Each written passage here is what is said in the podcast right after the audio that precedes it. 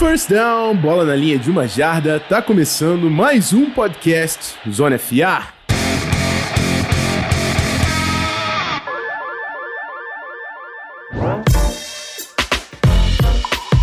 Fala galerinha, Rafão aqui, episódio 169. E eu falei, né, semana, linha ofensiva. Todo mundo. Ó, aqui. Eu sou muito inteligente. Pode deixar essa porra aí, Gui. Pode deixar essa porra, porque eu sou um cabaço.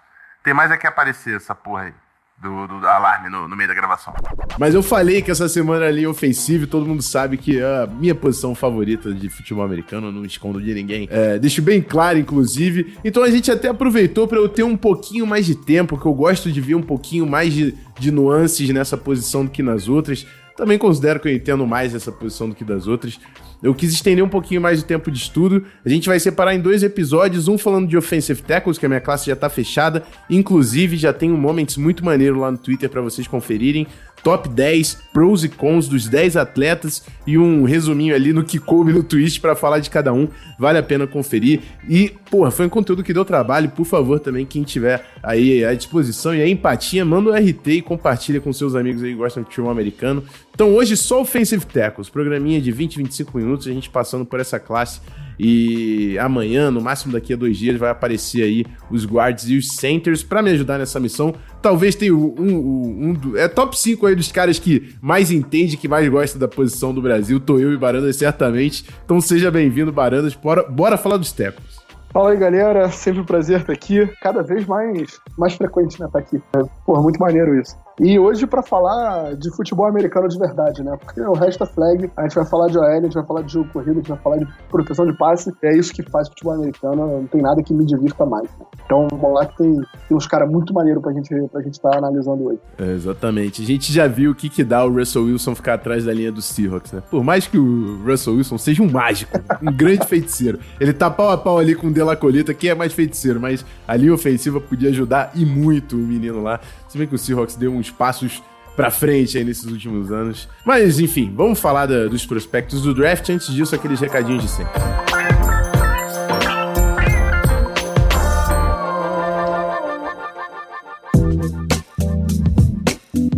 Galera, se liga, ó. São as redes para você seguir os conteúdos do Zona FA. Se você quer conferir tudo que a gente está produzindo sobre draft, Instagram tem IGTV e lista de posição por lá. O Twitter tá cada vez mais bombando por lá também com os moments e o conteúdo que a gente joga por lá. Tem que seguir o nosso Spotify para pegar os nossos podcasts. E agora o YouTube, hein? Livezinha de uma hora com QA foi iradíssimo. Quem colou na segunda-feira vai ter agora quinta-feira de novo, 8 horas. Se inscreve no youtube.com.br canalzonefa para garantir a nossa live e a gente continuar trocando essa ideia, trocando conteúdo, trocando informação sobre o draft nesse processo até o dia 23 de abril. Quem tiver acesso à plataforma iOS, review com cinco estrelas e um comentário. Se no seu agregador favorito de podcast também tiver uma forma aí, uma ferramenta de avaliação, manda aí, por gentileza, que ajuda pra caramba o Zona FA. É isso, bora pro nosso bloco único, a gente vai falar de Offensive Tackles.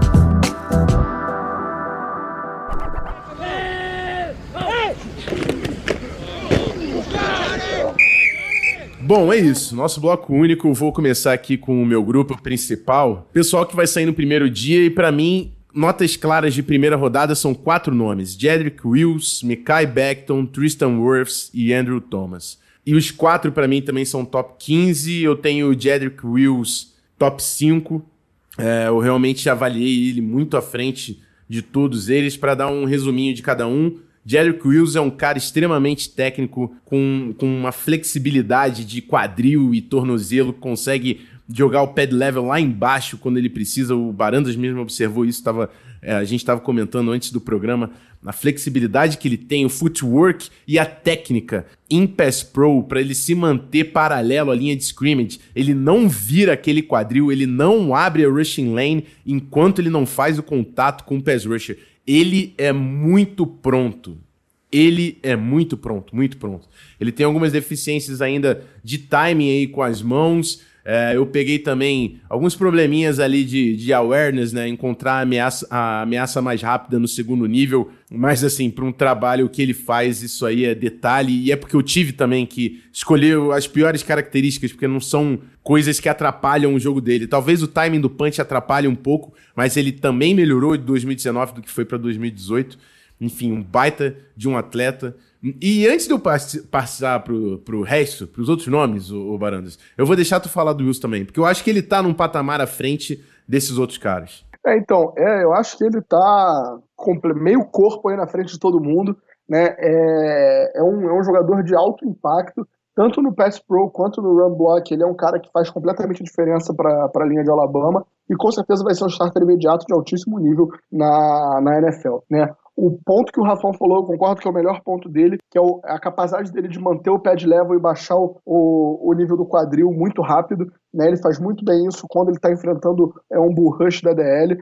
É, e isso para mim foi o que mais me chamou a atenção, como ele consegue descer bastante quadril lá embaixo, mantendo o pé de level e usando bem as mãos. Né? É, o Rafão destacou aí um ponto fraco, é, porque assim, a gente tem que achar algum ponto fraco dos caras, né? não tem jeito, mas achou o ponto fraco da mão dele, de como ele demora para vir com a mão, mas ele, ele compensa isso com uma força nas mãos que é uma coisa absurda, né? Você vê que quando ele grampeia os caras, é, é muito difícil é, alguém sair, e ele tem um punch muito bom. Né? Então, nas poucas vezes que a gente vê ele se colocando fora de posição, né? ou porque o cara vem de muito fora, ou então porque raramente vê um overset dele o cara tenta bater para dentro, a gente vê um punch muito forte desequilibrando o defensor, ele recolocando o corpo, estabelecendo aquela presença massiva, aquele frame de 6-5 dele na frente do cara, utilizando muito bem essas ferramentas do corpo dele para encobrir, para disfarçar qualquer outro tipo de ponto fraco que ele venha a ter. Né? O, o, power que ele gera, o poder que ele gera em cada bloqueio é uma coisa incrível. É, o futebol IQ dele é muito bom. É um cara que consegue é, matar defesas, matar linebackers no jogo corrido antes mesmo de fazer o bloqueio, simplesmente pela forma como ele busca o segundo nível, como ele se posiciona, né? Sabe usar muito bem o frame dele. E é isso aí, cara. Eu acho que ele, sem dúvida, é o melhor tackle da classe. Né? Eu estava comentando com o Rafão, eu estava no início muito impressionado com, com o Mekai Beckton e com o Tristan Wirfs, e acabei nem, nem olhando o Jedrick Wills, foi um, um, dos caras que eu vi depois, e assim, não, não tem comparação com, com os demais jogadores. A gente vai falar do Mekai Beckton, acho que ele tem um teto muito, muito alto, né? É, mas no momento o Jedrick Wills está head and shoulders above o resto. É isso aí, o Jedrick Wills é um cara muito técnico é, e ele tem aquela, aquela mentalidade, aquela intensidade de terminar os bloqueios, colocar o cara no chão. É, isso aí é uma, é uma coisa que eu falei, a gente eu vai falei. chegar no, no Beckton, o que salta na tape dele é isso. Se ele tiver oportunidade, amigo, se você panguar na frente dele, ele vai te colocar no chão. O Jedrick Cruz também tem essa intensidade, é uma coisa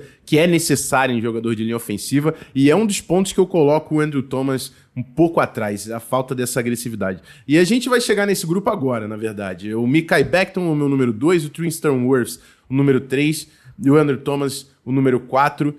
O Beckton e o Worth são os melhores atletas desse grupo, uns caras que têm uma mobilidade e um controle corporal é, incrível. É, o Worth é um cara muito forte e muito móvel. E quando, e quando eu falo dos, do aspecto físico dos jogadores, que eu tô querendo ver isso, é a mobilidade e a força do cara e o equilíbrio, né? Como ele consegue se mover, porque são caras muito altos e muito pesados. É uma grande dificuldade. E, e, e, o Andrew Thomas é um cara que tem, por mais que não seja tão alto assim, ele tem uma envergadura muito grande, sabe usar as mãos, mas eu já acho que ele tem bastante limitação na mobilidade dele, na agilidade lateral. É, vai sofrer bastante contra velocidade na NFL. É, é o cara mais experiente, é provavelmente o mais técnico desse grupo. Vai ser um starter sólido, foi o que eu coloquei. Acho que ele é top 15 mas ele não tem o teto nem perto do que o Beckton e que o Worth podem oferecer para o seu time. O Worth por todo esse potencial atlético e o Beckton, que aí é o meu ponto que eu fiz ali na minha tape e a minha justificativa para colocar esse cara na 2, por mais que eu não tenha visto muita gente colocar, é, não tenha visto a maioria colocar ele nessa posição. Ele é um cara 6'7", 370, 370 não precisa ter. Pode ser 350, 360, ele pode cortar um pouco esse peso. Mas ele é um cara enorme e que se move como poucos. E o meu ponto é: esse tipo de cara aparece uma vez a cada 10 anos. Desse tamanho que se move assim, eles não aparecem frequentemente na NFL. E, então, assim, se você acerta no Mikai Beckton, você acerta para ter um tackle top 5 da NFL. Não é brincadeira, porque é a ferramenta que esse cara tem. Com o tamanho e com o equilíbrio e a mobilidade dele. Então, assim, é, obviamente ele tem problemas de, de pad level, porque ele é um cara muito alto e muito grande. É, é, é, existe, você pode melhorar um pouco o footwork dele para ele se encaixar melhor o, nos bloqueios e melhorar a sua posição ali. E ele ainda também pode evoluir é, na, na, noção dele de campo, de espaço. Mas assim, muita gente falou que o Wirfs era um grande atleta desse grupo. O Mikai Beckton teve o RAS, né, o, o Relative Athletic Score. Dessa classe de 0 a 10, ele pegou número 2 da classe, atrás do Ezra Cleveland, com 9,85. O Tristan Wirth é o número 3 com 9,74. Então, assim, um baita de um atleta. A maior preocupação é, é, que ele já teve problema de peso, já aumentou, já baixou o peso. Agora, como profissional, é a grande, grande dúvida é como ele se portará como profissional. Mas dentro de campo, meu Deus, meu Deus, que jogador. Mas fala para mim aí um pouco desse grupo, Barandos. O que, que você viu? O que, que você viu diferente de mim até? E... Mas pode até evoluir. Eu sei que você também. Eu sei que você também teve uma, uma opinião semelhante com o Andrew Thomas, enfim.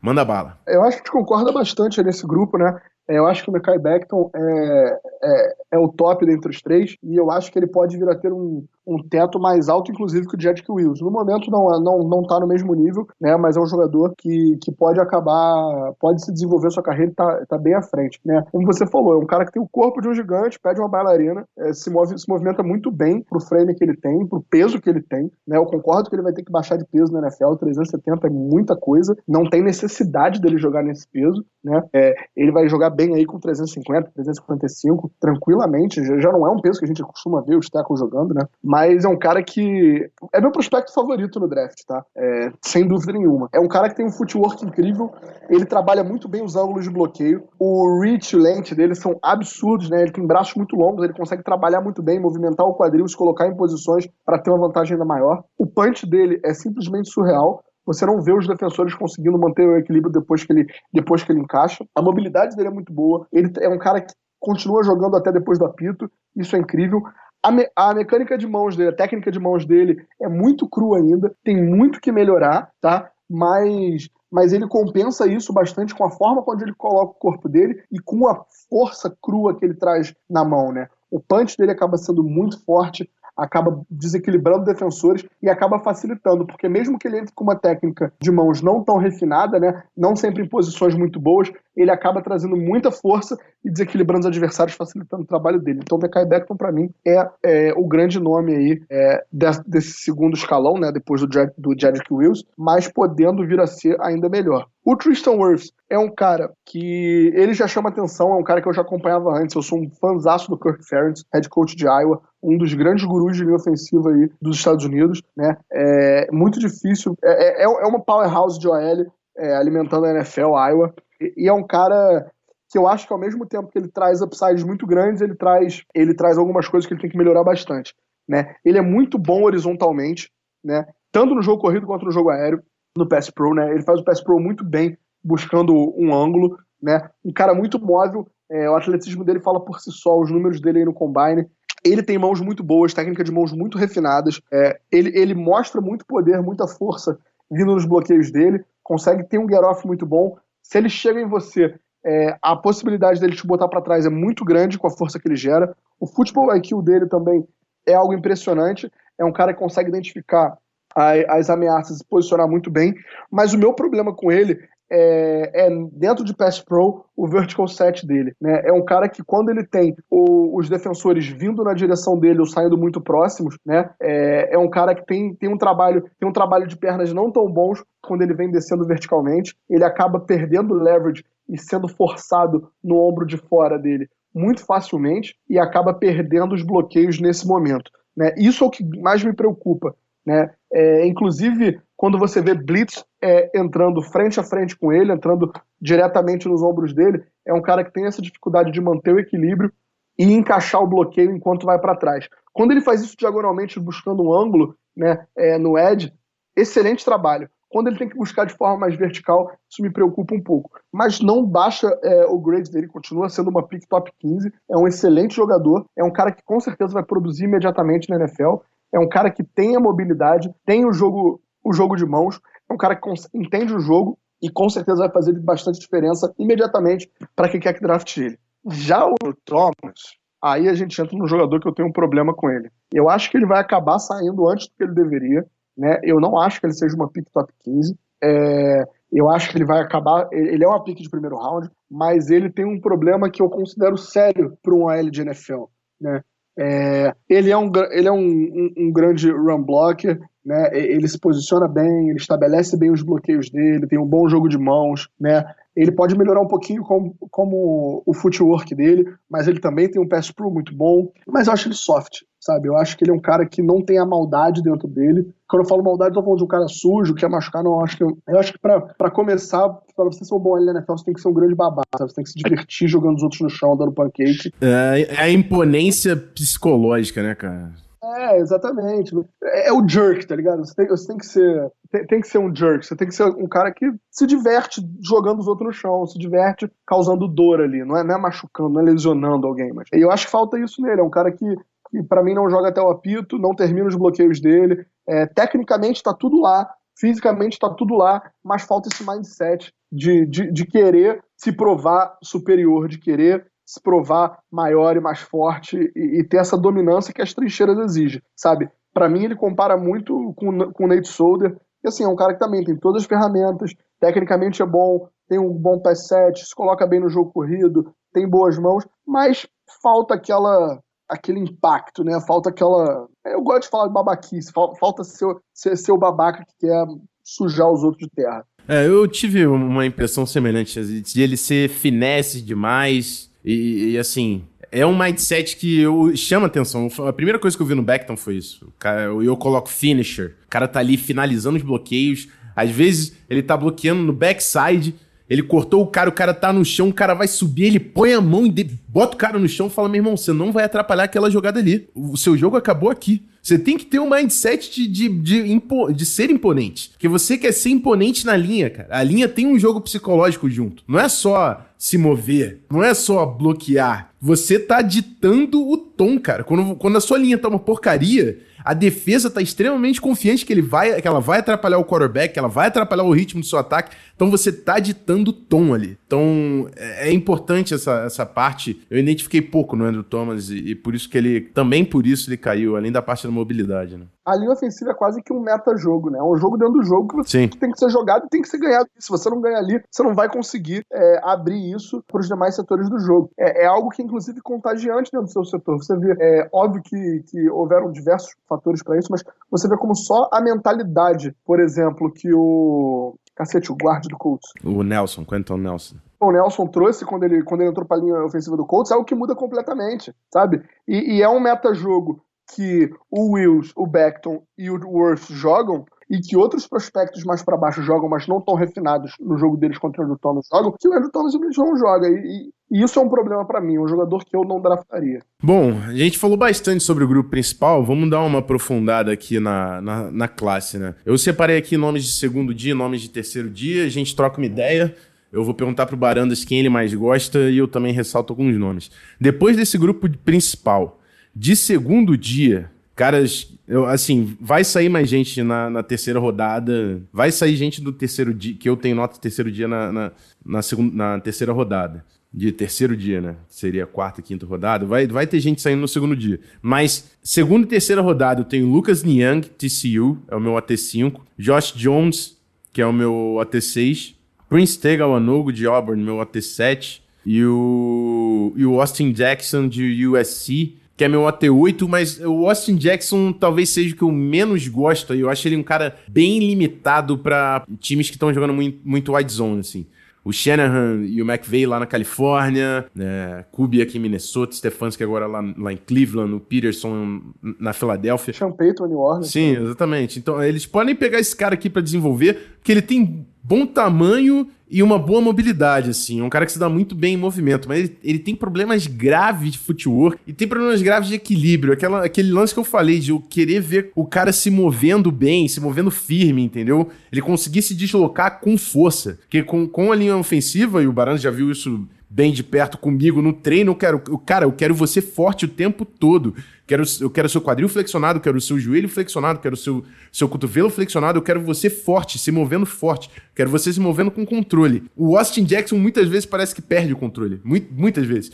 Inclusive, eu coloquei um lance contra o Epeneza que ele se deu bem, mas ele não teve controle nenhum da situação. E aí veio até alguém no tweet, acho que foi o Vitão, o Vitor, que, que comentava lá com o Dolphins. Não, essa para mim, ele nitidamente perdeu. E, e, aí é muito. É, eu tenho certeza que quem vê sem saber o jogo acha que ele perdeu. Mas assim, ele não teve o menor controle, mas ele alongou o arco, o Epeneza passou por fora e o quarterback subiu. Ele ganhou, entendeu? Ele fez o papel dele. Ele não teve o menor controle sobre a situação. 100% contigo. Mas ele ganhou a rap. Ele ganhou essa rap. Então, assim, é, esse controle é o que me, me, prejudica no Austin Jackson. Nem queria ter falado tanto nele. Eu vou primeiro passar pro Barandas para ele falar quem ele mais gosta desse grupo e depois eu vou puxar um, mais um nome. Mas fala aí. É, então, para mim, desse. para mim, eu, você botou o Niang antes, né? Eu botei o Josh Jones. Eu acho que o Josh Jones tem um problema de footwork que, que às vezes acaba sendo até engraçado de ver, parece que não tem a menor ideia do que ele tá fazendo. Mas eu acho que fora isso, é um cara que tá, tá bem pronto. Ele, por mais que tenha um footwork ruim, ele tem pés muito leves, ele se move muito bem, né? É um cara atlético, mas tem que melhorar a forma como ele se move.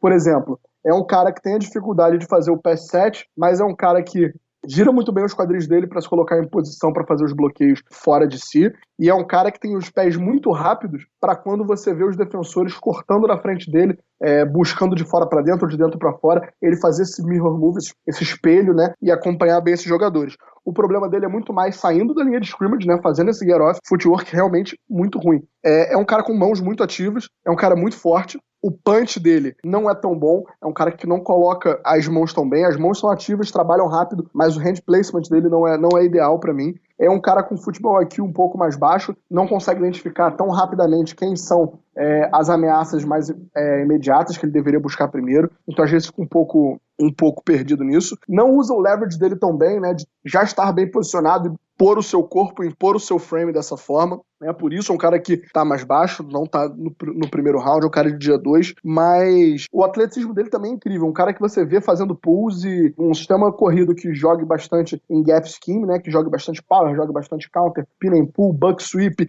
é, é um cara que pode fazer a diferença imediatamente. É um cara que você vê ele fazendo fazendo pulls vindo do backside e chegando muito rápido na jogada, né, trabalhando bem os quadris, se colocando em boa angulação e nesse momento, né, quando ele tá em movimento, quando ele tá em espaço aberto, você vê essas falhas dele diminuírem bastante. É um cara que aí, aí sim ele consegue impor o leverage dele, ele consegue botar o frame dele todo para trabalhar. Parece que é um cara que tem muito mais facilidade correndo, né, trabalhando esse atleticismo, do que trabalhando em curto espaço ali é, no pass pro ou no jogo corrido, quando ele tem que fazer esse, esse drive block, enfim. Mas eu gosto bastante dele. E o Lucas Niang, né, de TCU, é, é um grande atleta, né, o atletismo dele tá lá. Eu acho que ele é, é um excelente jogador para um sistema de zona, para quem joga aí inside zone, wide zone, outside zone. É, é um cara que, que trabalha bem esse deslocamento do corpo dele, mantendo a força, mantendo o poder né, como o Rafão destacou tão bem lá, que o cara de, de, é, de USC, é, não, não faz tão bem, isso, se não me engano. Isso. Ele tem um bom comprimento, tem um range grande, né, consegue alcançar os defensores. É, o pass set dele tem muito que melhorar, né, é, o footwork dele também tem suas falhas, e é um cara que não é tão duro.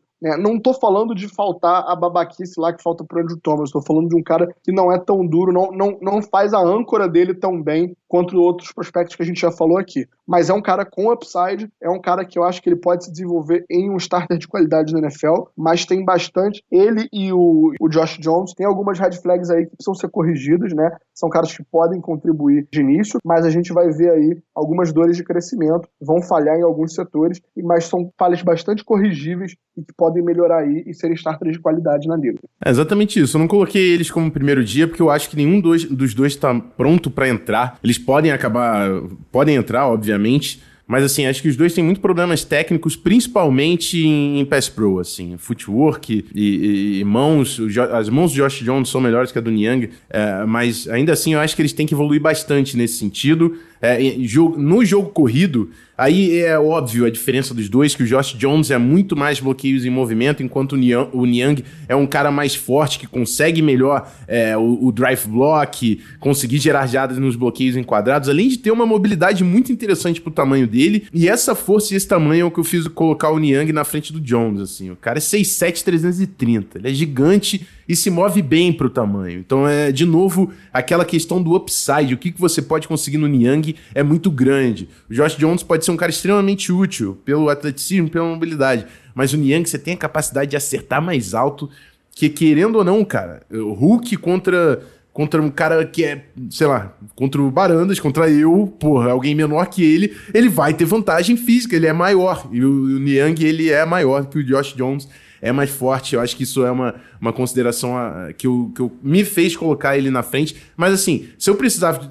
precisasse de um right tackle, eu ia pegar o Niang. Se eu precisava de um left tackle, eu ia pegar o Jones. Que são dois caras muito cruz. Aí no primeiro ano você vai colocar ele pro outro lado, sendo que ele já tem problema. Não colocaria o Niang na esquerda no primeiro ano, nem o Josh Jones na direita no primeiro ano. Então também seria determinante. A gente tá falando de ranking, mas o interessante é você saber o que você tem na mão. E aí, desse grupo, a gente só não falou do Prince Tega, mas é o cara que eu queria falar, porque um, um, em força física, em, em capacidade física, eu, eu, falo de duas coisas, que é força e mobilidade, como ele se move e, e, a força que ele consegue gerar. E eu acho que o Prince Tega tem os dois. É um cara que se move bem e tem boas ferramentas físicas. Ele é muito cru. Ele é muito cru. Você vai ter que ensinar muita coisa para ele. É, a, a progressão dos bloqueios para saber como ele sobe. É... Trabalho de mão, trabalho de pé, sempre fica mais exposto ainda nos tackles quando é em Pass Pro, porque querendo ou não, em Pass Pro o tackle tá em espaço, ele tá exposto. Então aparece nitidamente, assim. É... o Prince Tega é um cara que vai exigir trabalho, mas é um cara com upside. Eu gosto bastante dele pro segundo dia, coloco ele na frente do Austin Jackson, inclusive,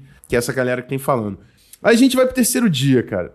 O Baranda já me falou que não aprofundou tanto nessa. Rápido, Fala aí. Você falou de, de dos bloqueios numa ilha, né, que a gente vê muito do Teco, uhum. e é algo justamente que não chama atenção no bloqueio, no, no tape do, do Jedrick Wills, né? E Alabama jogava muito com o slide da Soel pro lado oposto a ele, ele ficava numa ilha e você, quando você procura as falhas, você procura a situação onde ele está exposto, você quase não vê essa falha acontecendo, né? É, é, justamente isso que foi o que mais me chamou a atenção. Acabei não falando do Jedrick Wills. Como ele, sozinho, em espaço, em isolamento, conseguia fazer um trabalho tão bom e garantir o Pass Pro de Alabama na temporada. É, ele tem muita segurança no, no que ele sabe fazer, né? Eu, eu sou fã do, do, do Jedrick Wills.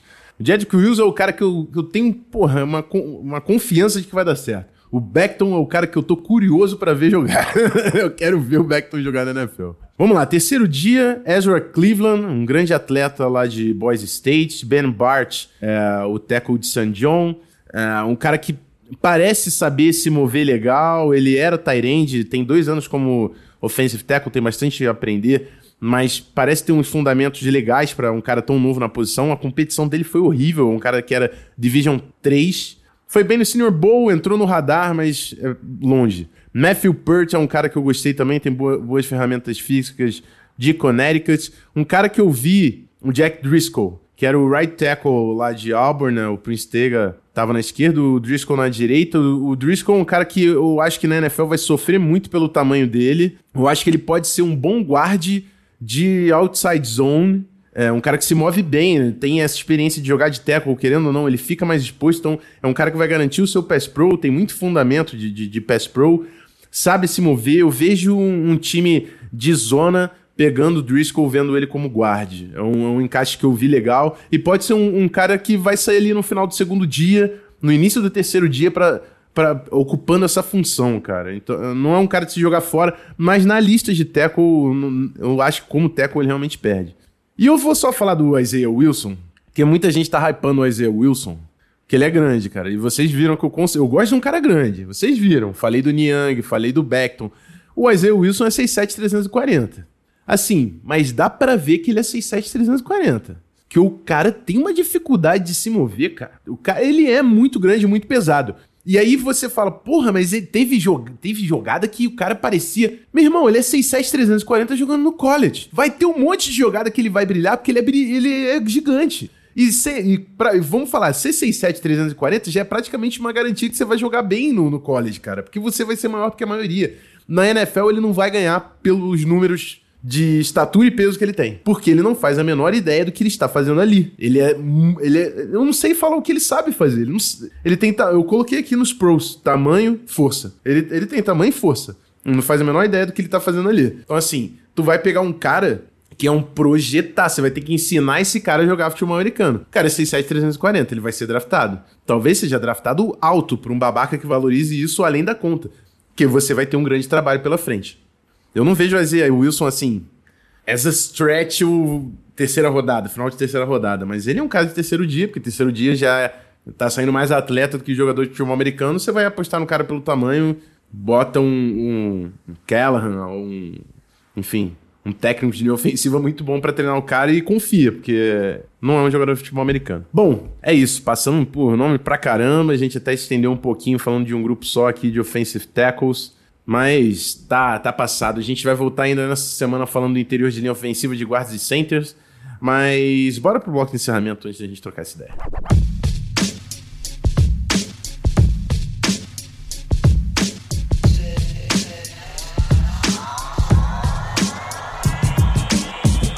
Bom, amigos, Ball Game, final de mais um Zona FA. Muito obrigado a todo mundo que colou até o final pela audiência. Obrigado você que compartilha o nosso conteúdo no Twitter, no Instagram e compartilha o nosso link no Spotify também. Você é muito importante pra gente. Cola, segue as nossas redes sociais, Twitter, Instagram, YouTube. Tem live quinta-feira pra gente continuar aí trocando essa informação durante o processo do draft. Muito obrigado, Barandas, mais uma vez por estar aqui.